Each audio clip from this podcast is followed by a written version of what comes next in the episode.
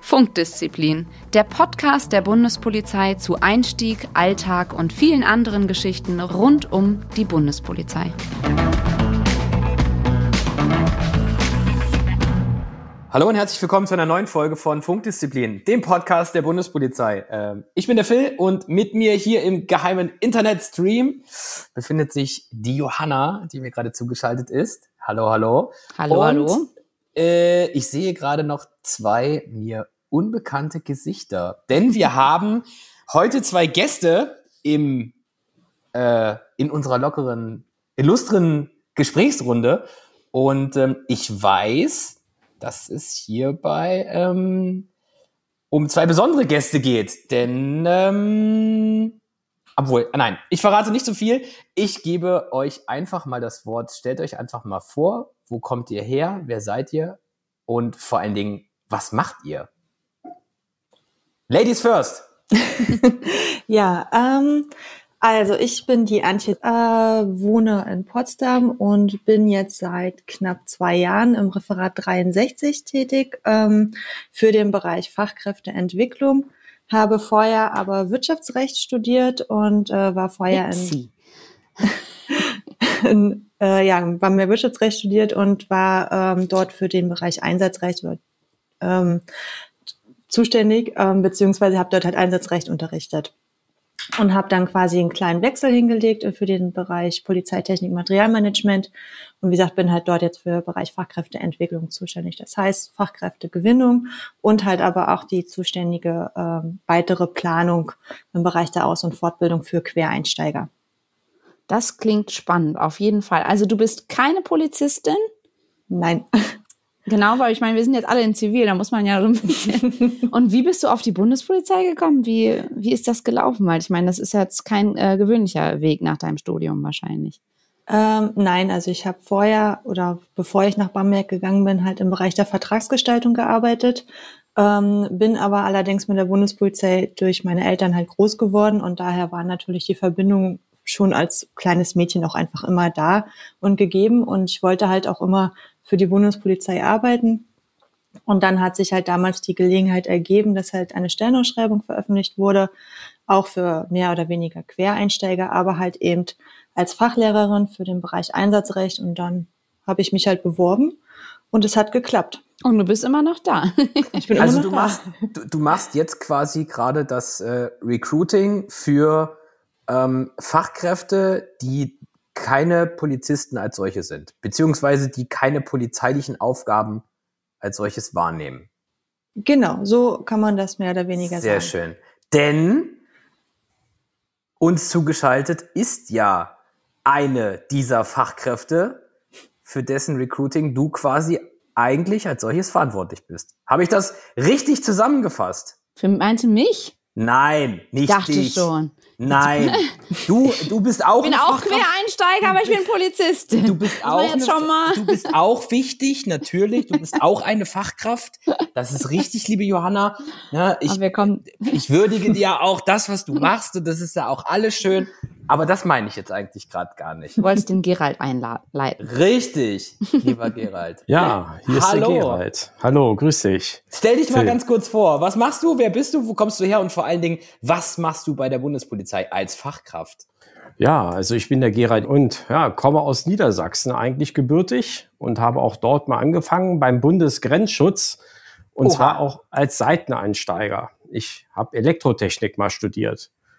Und das allerdings bei der Bundeswehr in einem Trimestersystem und habe dann irgendwann mal eine Ausschreibung genauso kennengelernt, so wie jetzt das, wo wir für werben und habe mich für den Polizeidienst interessiert als Techniker.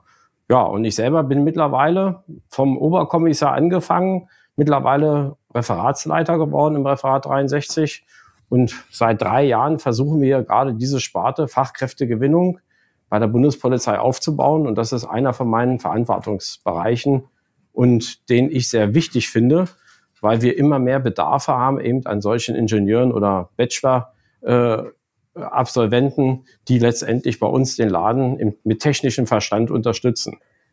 Also sehe ich das richtig? Ihr seid eigentlich die, die äh, hinter den Kulissen arbeiten, dass äh, unser Laden läuft, technisch gesehen. Ist das genau. richtig? Reine Dienstleister, so sehe ich uns.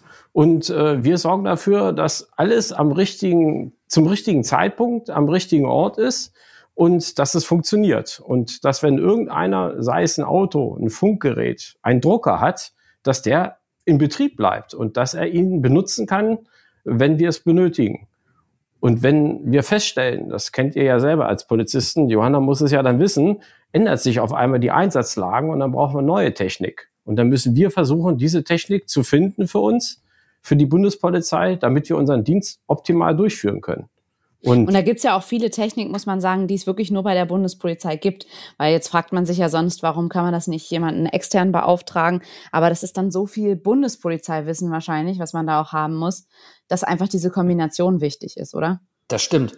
Also vor allen Dingen, es ist ja für uns, also für uns Polizisten ist es ja auch eigentlich eine Selbstverständlichkeit, dass das, was wir bekommen oder mit dem wir arbeiten, was ja eigentlich als solches unser Werkzeug ist, ähm, läuft. Also für, für uns ist das selbstverständlich, dass wenn wir uns ein Auto nehmen, dass wir uns dort reinsetzen, dass das Auto fahrbereit ist, dass regelmäßig der Ölwechsel gemacht wird, dass äh, Winterreifen draufkommen, wenn, wenn, wenn es äh, die Witterungslage erforderlich macht. Ich meine, da haben wir ja gar nicht die Möglichkeit und gar nicht die Zeit dafür, uns äh, im Dienst um sowas zu kümmern. Ja, jetzt habe ich da aber noch mal eine Frage zu. Ähm und zwar, wie da so die Möglichkeiten sind, weil uns hören ja auch viele äh, Interessierte bei der Bundespolizei zu. Und wenn jetzt da die, äh, wenn, er, wenn da jetzt gezweifelt wird zwischen studiere ich erst und mache dann den Quereinstieg zur Bundespolizei oder habe ich auch die Chance, erst ganz normal in den Polizeivollzugsdienst zu gehen und dann nochmal äh, in die Richtung zu wechseln, wie sind da die Möglichkeiten? Also kann man beides vereinen oder ist man entweder Poliz im Polizeivollzugsdienst oder äh, so angestellt? Könnt ihr da nochmal was zu sagen? Ähm, ja, also grundsätzlich ist es so, wer natürlich jetzt eine Ausbildung bei der Bundespolizei macht, ob im mittleren Dienst oder halt auch vielleicht für den gehobenen Dienst, ähm, kann man nach der Ausbildung natürlich auch für den technischen Bereich tätig sein. Das ist überhaupt gar kein Problem. Macht man es allerdings andersherum, äh, würde das nicht so funktionieren. Das heißt, wenn man einen direkten Quereinstieg wählt über unser ähm, Auswahlverfahren nach der Bundespolizeilaufbahnverordnung, dann ist man halt natürlich nur für die technische Fachschiene auch ähm, mehr oder weniger festgelegt. Und da gibt's dann, da gibt's dann also keine Polizisten, was ja jetzt nicht, nicht schlimm ist, aber Na, also dann müsste man nochmal die Ausbildung einfach durchlaufen, wenn man das wollen würde. Genau, das ja. Genau. Also sprich, unser Einstieg ist ja die Bundespolizei Laufbahnverordnung nach Paragraph 12. Ähm, und da haben wir natürlich verschiedene Voraussetzungen, wie wir halt natürlich äh, die Leute halt auch gewinnen können, welche Vorbildungen halt erforderlich sind. Und wenn man natürlich dann die Laufbahnbefähigung ähm, nach diesem Paragraph 12 dann halt eben erhält, ist man natürlich auch eher nur in diesem Fachdienst natürlich halt auch tätig und darf auch nur in diesem Bereich tätig sein. Ähm, andernfalls wird halt eine neue Laufbahnanerkennung gegebenenfalls überprüft. Okay. Ähm, aber macht man jetzt die reguläre Ausbildung als Polizeivollzugsbeamter oder Beamtin ähm, und man möchte für den Bereich tätig sein, kann man sich ganz normal für die internen Stellenausschreibungen halt trotzdem drauf bewerben, wenn natürlich die Voraussetzungen gegeben sind. Super. Und wie ist das mit Uniform? Tragen die Uniform unsere Ingenieure? Oder? Ja, die tragen Uniform und die lernen, die müssen auch schießen, müssen auch Einsatztraining machen. Also hm, bei mir ist es jetzt etwas spezieller. Ich habe ja noch mal einen Aufstieg gemacht. Ich habe auch eine polizeiliche Ausbildung noch gemacht hinten drauf. Kann man auch machen. Das kann man auch, wenn man äh, eben, wie, wie du schon gesagt hattest, Johanna, äh, man kann diese polizeiliche Ausbildung auch nachholen. Ja, aber auch so muss ich dann die Uniformen tragen im Dienst und gehe auch in polizeiliche Einsätze rein. Allerdings eben mit dem Wissen, des Poliz was ein Polizist alles können muss, aber die Eingriffsmaßnahmen meiner Person sind dann also sehr gering. Also ich kümmere mich mehr darum, wie kriege ich jetzt in so einer kritischen Lage eventuell das Auto, was der Phil gerade vorhin gesagt hat, wieder raus, wenn es kaputt, die Scheiben eingeschlagen worden sind von den Demonstranten. Welche Leute schicke ich dorthin? Und mit dem polizeilichen Verstand, den ich dann habe und dem technischen Verstand versuche ich dann die optimale Entscheidung zu treffen. Ja, okay. Also da du jetzt dann auch ganz normal ähm, PVB bist, trägst du wahrscheinlich ganz normale Schulterstücke. Aber wie ist es jetzt mit den Quereinsteigern, die, äh, die als Ingenieur eingestiegen sind und nicht im Polizeivollzugsdienst sind? Was haben die dann eigene Schulterstücke oder wie sieht das aus? Hm, nein, die, also die Ingenieure, die auf einen Polizeidienstposten kommen, die machen eine sechsmonatige Ausbildung bei uns, so ein polizeiliches Einführungsseminar, mhm. damit sie also alle Grundlagen eines Polizisten zumindest die wichtigsten kennen und die tragen dann eine normale Uniform. Und ah, dann haben wir noch ein paar Seiteneinsteiger, die dann auch in dem als Ingenieur, aber als Verwaltungsbeamter tätig sind. Und die haben dann eben, so wie wir hier gerade jetzt sitzen, eben keine Uniform an und haben dann auch keine polizeilichen Maßnahmen zu, zu vollziehen.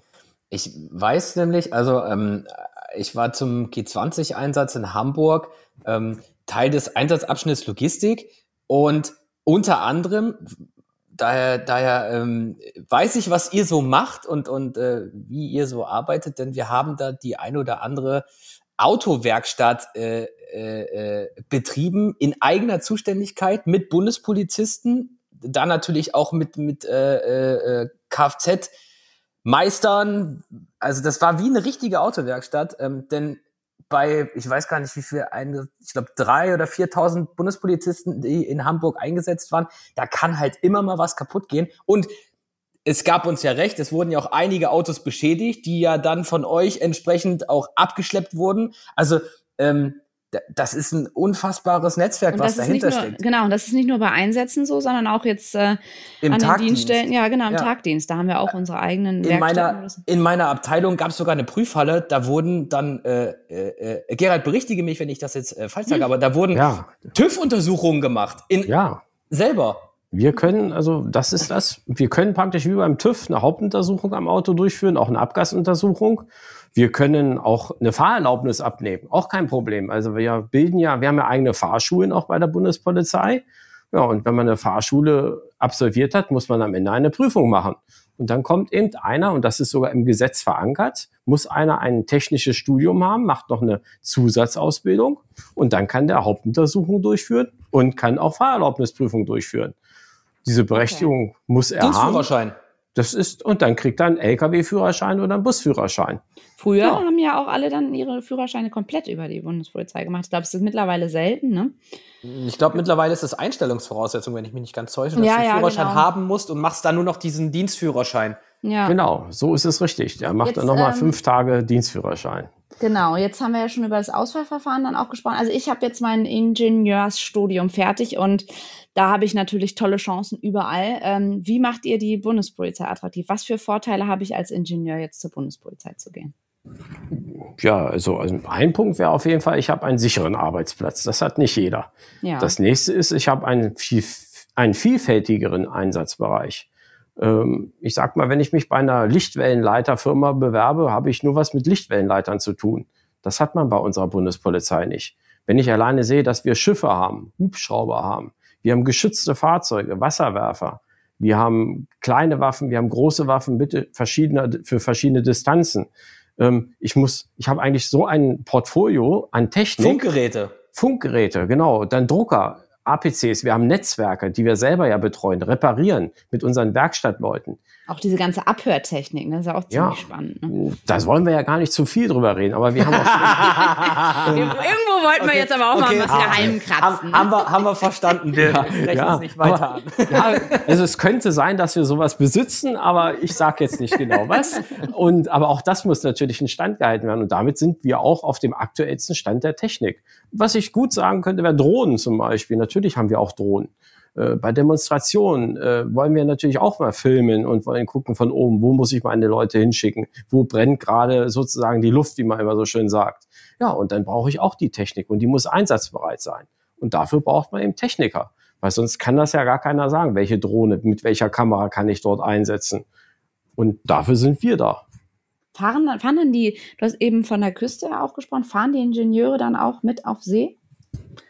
Ah, ja, das ist tatsächlich so. Äh, die Ingenieure, ja. die fahren auch tatsächlich mit auf See. Ähm, und es ist hier auch sogar so, dass sie dort natürlich halt auch viele polizeiliche Maßnahmen halt mittreffen, wenn sie natürlich auch auf den anderen Schiffen dann jeweilig sind. Das heißt, sie müssen natürlich auch rechtlich komplett bewandt sein und halt eben äh, auch genau Bescheid wissen. Und was machen die dann auf See? Also gucken die dann, ob der Motor richtig läuft oder wie muss ich mir das vorstellen? Genau, also es gibt ja nautisches Funktionspersonal, technische Wachhabende, für, auch für mittleren Dienst und auch für den gehobenen Dienst.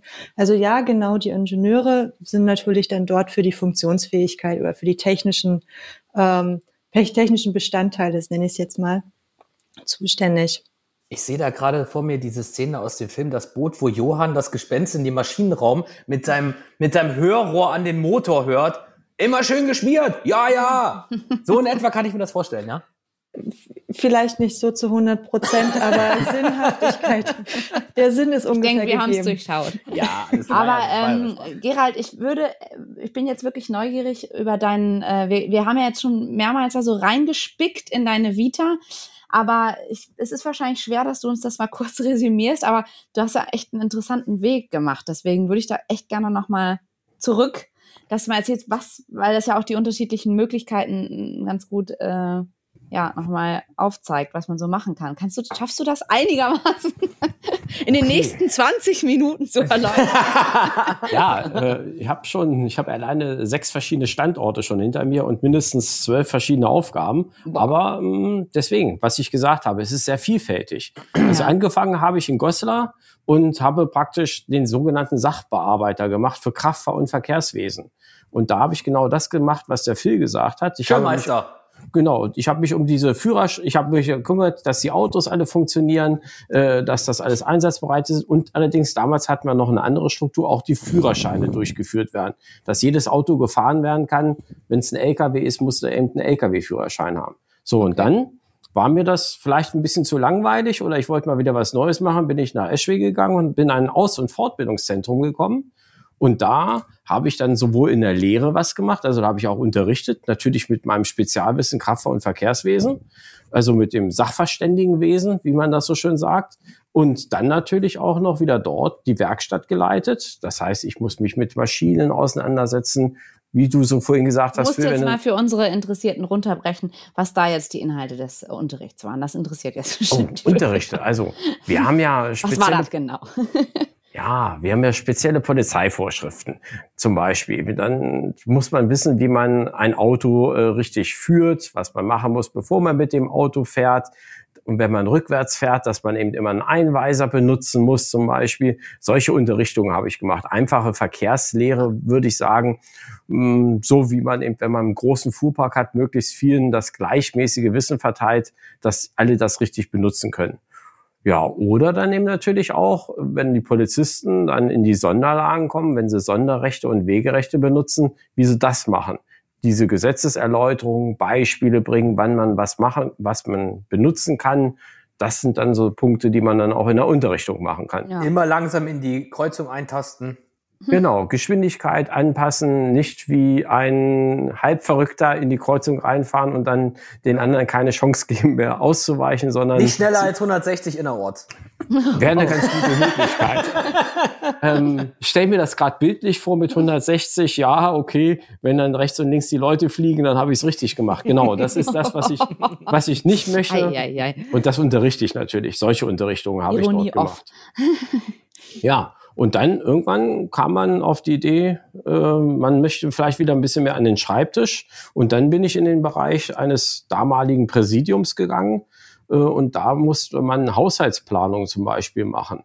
Ich bin wieder mehr in meiner Fachrichtung unterwegs gewesen, der Autos. Die müssen ja auch mehr ersetzt werden. Die müssen dann muss man ein neues Auto kaufen, muss bestellen, muss Ersatzteile bestellen für die Werkstätten. Dann bin ich mehr in den planerischen Bereich gegangen. Haushaltsplanung. Ganz einfach Haushaltsplanung, mhm. wie ich mhm. das zu Hause auch mache oder ihr.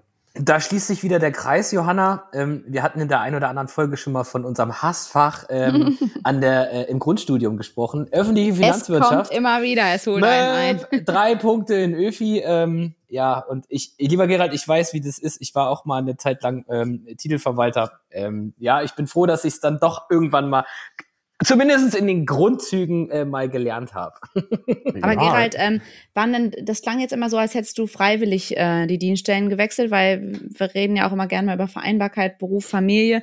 Muss man denn jetzt bundesweit eingesetzt werden als Ingenieur oder ähm, vielleicht kannst du da noch mal ein paar Sätze zu sagen?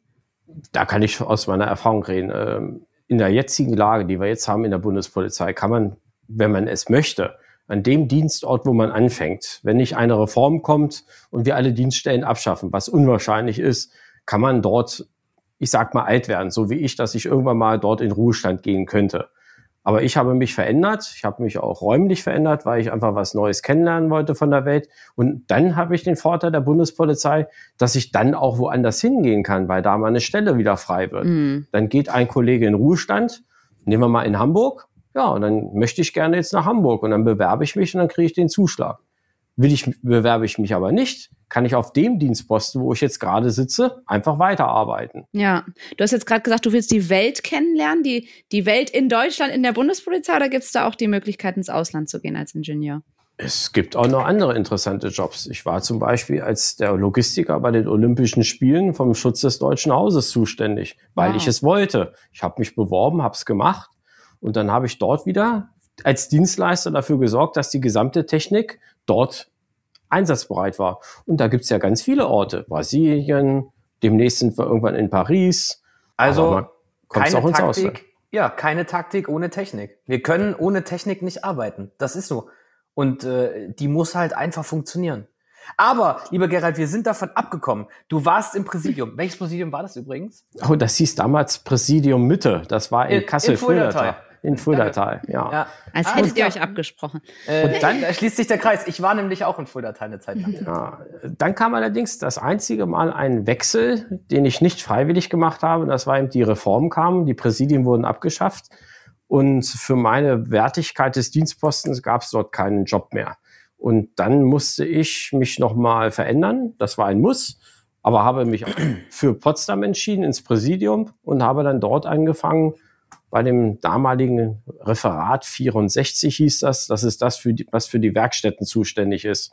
Und da habe ich dann damals angefangen. Und deswegen kenne ich mich in dem Bereich fast am besten aus. Da war ich am längsten. Ja, und somit habe ich dann noch Potsdam kennengelernt. Eine sehr schöne Stadt und ich bereue keinen Weg. Sehr gut würde noch eine Ergänzung dazu geben wollen. Gerne. Und zwar, man muss halt auch immer beachten, wenn man sich halt für den Quereinstieg halt entscheidet und halt auch wirklich für den Polizeivollzug, sind es ja, die Leute oder die Bewerber ähm, sind dann zwar hinterher für die Verwendung im Fachdienst für Polizeitechnik zuständig, sind aber trotzdem Polizeivollzugsbeamte des Bundes. Das heißt, sie unterschreiben halt auch für die Einstellung beziehungsweise bei der Einstellung dafür für eine bundesweite Einsetzbarkeit. Also ja, man kann sich natürlich halt auch immer dafür entscheiden, dass man an einem Standort bleibt. Man muss aber trotzdem immer im Hinterkopf haben, es kann sein, dass. Das mhm. muss einem jedem einfach auch bewusst sein. Jetzt nochmal ganz kurz die Frage angenommen, was ja vielleicht mal passieren kann. Man ähm, hat einfach mal keinen Bock mehr auf den Job. Man sagt, äh, nee, ich äh, will doch irgendwie mal auf die Straße und will mal richtiger Polizist sein. Geht das? Also kann man dann einfach sagen, ich bewerbe mich jetzt einfach auch auf eine Stelle als ähm, Hundertschaftsführer oder wie auch immer. Nein, also das so in dieser Funktion geht leider nicht, okay. ähm, beziehungsweise nicht nur leider, sondern ich glaube, in dem Fall sollte es auch wirklich so sein, weil die zuerkannte Laufbahnbefähigung für den Polizeivollzugsdienst mit äh, uneingeschränkter Ämterreichweite, also auch das ist natürlich dann gegeben, aber ist halt nur für die Verwendung im Fachdienst für Polizeitechnik beschränkt und auch äh, einem vorbehalten. Sollte man sich jetzt halt überlegen, ähm, dass man halt außerhalb dieses Bereiches tätig sein wird, wird natürlich halt die Laufbahnanerkennung halt neu entschieden und das Recht wird sich auch vorbehalten, weil man kommt über den sogenannten Paragraph 12 Bundespolizei Laufbahnverordnung halt herein und demzufolge wird auch da die Laufbahn halt anerkannt. Mhm. Das, ne, das ist halt eben die Krux bei der Geschichte. Man muss dann halt wissen, dass man sich halt nur für den Bereich Polizeitechnik halt auch ähm, entscheidet und auch dort bleibt. Also wobei man ja sagen muss, Polizist. Wobei man ja sagen muss, Filme hat sich ja vorher schon für die Richtung entschieden. Wenn man das Studium dann auch abgeschlossen hat, dann weiß man ja schon, dass einen das auch interessiert. Und wir brauchen ja, ja die Leute da auch. Es, ne? Aber es hätte, es hätte ja sein können, dass man dann vielleicht irgendwie einfach mal sagt, hm. ich kann noch mal was anderes machen. Es kann aber auch sein, dass einer, der jetzt Polizist geworden ist, eine Kommissarslaufbahn gemacht hat, aber auch noch zusätzlich ein technisches Studium hat, und sich auf einmal in die Technik bewegen will, der kann natürlich später wieder zurückgehen. Mhm. Aber die suchen wir natürlich auch. Und das ist jetzt wieder ein Punkt, den ich sehr wichtig finde. Ähm, ich habe jetzt verschiedene Bereiche genannt, wo ich war. Ich finde es auch gut, dass diese polizeiliche Erfahrung mit mhm. in die mhm. Technik reingenommen wird. Weil einer, der mal Polizist war, kann ja viel besser beschreiben, was er eigentlich dort benötigen würde und kann dann besser uns helfen, auch das Richtige für all unsere Polizisten zu finden. Definitiv. Um mal einfach mal ein Beispiel zu nennen, nehmen wir mal an, wir kriegen neue Schutzwesten und da sitzt jemand, der sagt jetzt einfach, nö, die äh, machen wir jetzt immer dicker und besser, da kommt überhaupt nichts mehr durch, aber am Ende kann man die überhaupt nicht mehr tragen, weil die viel zu schwer sind. Also es muss ja immer alles abgewogen werden und ich denke auch, dass da die polizeiliche Erfahrung gar nicht schlecht ist. Also es ist gut, dass wir so eine Kombination haben. Ähm, aber Antje, magst du noch mal, ähm, wir wollen ja hier auch ein bisschen Werbung machen für unseren Nachwuchs, sagen, was so die Voraussetzungen sind für die Bewerbung? Äh, genau, also die Voraussetzungen sind halt eben in der Bundespolizeilaufbahnverordnung niedergeschrieben und zwar für, den, äh, für die Verwendung im Fachdienst für Polizeitechnik. Und dort ist halt ein Diplom- oder Bachelorabschluss ähm, in einen für die Tätigkeit geeigneten Studiengang ähm, erforderlich, das heißt ein Ingenieursstudium ähm, Maschinenbau, Elektrotechnik, äh, auch Wirtschaftsingenieure. Allerdings halt hier muss man beachten, muss man einen technischen Anteil von über 50 Prozent mitbringen. Also sprich, der technische Anteil muss also überwiegen. Ähm, und halt eine hauptberufliche Tätigkeit von mindestens ein Jahr und sechs Monaten in diesem technischen Bereich, das man dann halt eben nach seinem Studium halt absolviert hat oder ne, eine Tätigkeit nachgegangen ist. Es ist für den gehobenen Dienst halt erforderlich, das, was wir, die Verfahren, die wir jetzt machen. Mhm. Ja. Sehr gut. Vielleicht noch auch hier Werkstudententätigkeiten zählen leider nicht dazu, ähm, die halt also zu einer sogenannten hauptberuflichen Tätigkeit. Also das heißt, wenn man sich bei uns bewirbt, muss man oder sollte man tatsächlich die 18 Monate ähm, hauptberuflich tätig gewesen sein als Ingenieur. Ja, machbar für die, die das Studium dann absolviert haben. Ich glaube, das ist dann die kleinste Hürde am Ende. Ähm Gerald, erzähl doch nochmal das Spannendste, was du irgendwie mitgemacht hast. Mir fehlt jetzt nochmal so ein bisschen irgendwie, was du entwickelt hast oder dass es noch so ein bisschen greifbarer vielleicht wird. Hm, also die oder letzte spannendste Aufgabe war den Aufbau einer zentralen Stelle. Das hört sich sehr kompliziert an, ja. Wir haben über 70 Sachverständige in der Bundespolizei fürs Kraftfahrzeugwesen und wir haben noch ungefähr 30 Sachverständige für äh, die Skistätten bei uns in der Bundespolizei. Und diese zentrale Stelle sollte hier in Potsdam aufgebaut werden. Die Aufgabe haben wir von der Akademie übernommen. Und da muss man erstmal eine Struktur entwickeln mit Ausbildung, mit Anerkennung von den einzelnen Scheinen. Und die Aufgabe fand ich jetzt von der Struktur her sehr fordernd, Leute zu gewinnen, die dann auch nach Potsdam kommen, diese Aufgaben übernehmen. Da muss man Qualitätsmanagement aufbauen, denn jeder, der draußen arbeitet beim TÜV, der kann ja nicht einfach machen, was er will und bildet sich zehn Jahre nicht mehr fort, dann weiß er gar nicht mehr, was an dem Auto mhm. alles dran ist, sondern da muss man auch so eine Fortbildung noch anpassen, die muss man mit der Akademie abstimmen. Ähm, und das fand ich sehr spannend vom Papier her weil man hat im Endeffekt erstmal nur Papier bearbeitet, eine Struktur entwickelt, dann Menschen gewonnen, in die Arbeit reingebracht und jetzt funktioniert das System. Jetzt läuft's. Es läuft, genau. Und, und alle können sich darauf verlassen, dass von uns aktuelle Nachrichten kommen, wenn wieder in irgendeinem Auto ein Problem ist. Ähm, das ist ja auch die Sicherheit für uns, als wenn wir in so ein Auto einsteigen. Ich hoffe ja, wie der Phil das vorhin gesagt hat, das ist heile, das Auto. Genau. Und dafür sorgen wir dann wieder, dass jeder Sachverständige in jeder Dienststelle, wo die auch immer sitzen, ähm, weiß, was er zu tun hat. Und ich finde das eine tolle Sache. Das war papiermäßig. Und einsatzmäßig, da muss ich, bin ich auf Phils Seite, sind die Großeinsätze. Und da habe ich noch Castor-Einsätze miterlebt, wo dann gefühlt 10.000 Polizisten an einer Stelle rumlaufen und rumfahren, wo man dann die gesamte Logistik mit sichergestellt hat, mit so einer Werkstatt. Da haben wir irgend so alte Halle organisiert, haben da unsere mobilen Hebebühnen reingefahren und bis das dann alles funktioniert hat und dann lief dieser Betrieb über mehrere Wochen, das ist dann spannend. Und da ist, fühlt man sich dann auch als Polizist mehr und weniger Techniker. Techniker war man am Anfang, wo man es aufgebaut hat. Dann ist man wieder Polizist und fiebert mit, wo was passiert und wo hoffentlich nichts Schlimmes passiert. Ja, und dann kommt wieder der Techniker. Jetzt muss alles wieder abgebaut werden. Mit ja. Sicherheit vielfältig, ne? Wir sagen es immer wieder. Ja, also ich finde ich finde den Job toll und ich bin da drin aufgegangen. Es hat mir Spaß gemacht. Und ich kann auch von einem Kollegen erzählen, den ich von der DEKRA abgeworben habe. Das ist ja auch eine Prüforganisation. Und der hat mir gesagt, als ich ihm damals den Job erklärt habe, ich hätte nichts falsch beschrieben und er ist zufrieden und er ist auch voll engagiert bei dem Laden dabei. Und also ich, hilft uns ich, ich, kann das, ich kann das total nachvollziehen. Wie gesagt, ich durfte in einem Einsatz, in einem Großeinsatz ähm, mal als, als Teil des äh, Einsatzabschnittes Logistik, also so ein Großeinsatz ist ja immer in mehrere Einsatzabschnitte unterteilt und ein Einsatzabschnitt ist immer die Logistik, weil da kommt ja ganz, ganz viel zusammen. Da geht's ja nicht nur um Unterbringung von Einsatzkräften und Verpflegung, Entsorgung, alles, ne? Weil unter anderem müssen natürlich auch unsere Führungs- und Einsatzmittel, so heißt es ja so schön, äh, entsprechend instand gehalten und instand gesetzt werden, falls mal was kaputt geht. Und äh, es ist einfach so, es geht immer irgendwas kaputt. Mm. Es mhm. bleibt gar nicht aus.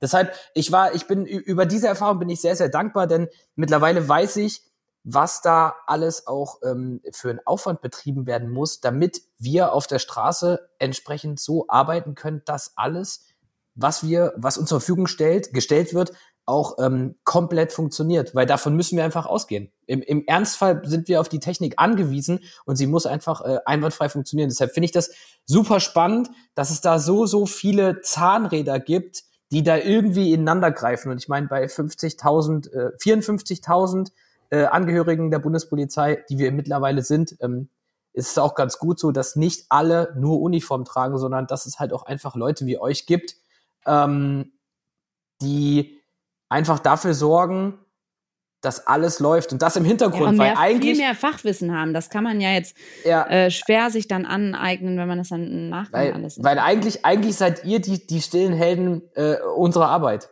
weil wenn wenn ihr nicht wärt, ähm, ja, es ist ja un, unabhängig, es geht ja nicht nur um Autos, es geht ja nicht um Funkgeräte, es geht nicht nur um Waffen, sondern wie du es gerade gesagt hast, Johanna, die Schussweste, die Taschenlampe, was es da nicht noch alles gibt, der Schlagstock, das muss alles regelmäßig überprüft werden, das muss alles äh, entsprechend ordnungsgemäß gewartet werden. Also an der Stelle ähm, ganz, ganz lieben Dank an euch beide, dass ihr euch die Zeit für uns genommen habt, um uns einfach mal einen kleinen Einblick ähm, in, in eure Arbeit zu geben, in das, was ihr macht. Ähm, vielen Dank für euren Job und an euch da draußen, ähm, wenn ihr Bock auf die Tätigkeit habt, vielleicht schon ein abgeschlossenes Ingenieurstudium habt oder gerade im Studium seid, ähm, schaut einfach mal vorbei auf äh, kommt zur Bundespolizei.de. Da findet ihr äh, alles zur Bewerbung. Und ähm, ja, ihr Lieben, vielen Dank, dass ihr da wart. Ähm, ansonsten bleibt mir eigentlich gerade nicht mehr viel zu sagen, außer ähm, dass ihr uns alle bitte eine mindestens 5-Sterne-Bewertung mhm. bei Apple Podcasts hinterlassen äh, könnt und sollt und müsst. Ansonsten, ähm, ja, habt uns lieb, habt euch lieb, seid lieb zueinander und wir wünschen euch allen einen sicheren Morgen, Mittag oder Abend, egal wo ihr uns gerade hört. Ciao. Macht's gut. Tschüss. Tschüss. Tschüss. Funkdisziplin, der Bundespolizei-Podcast.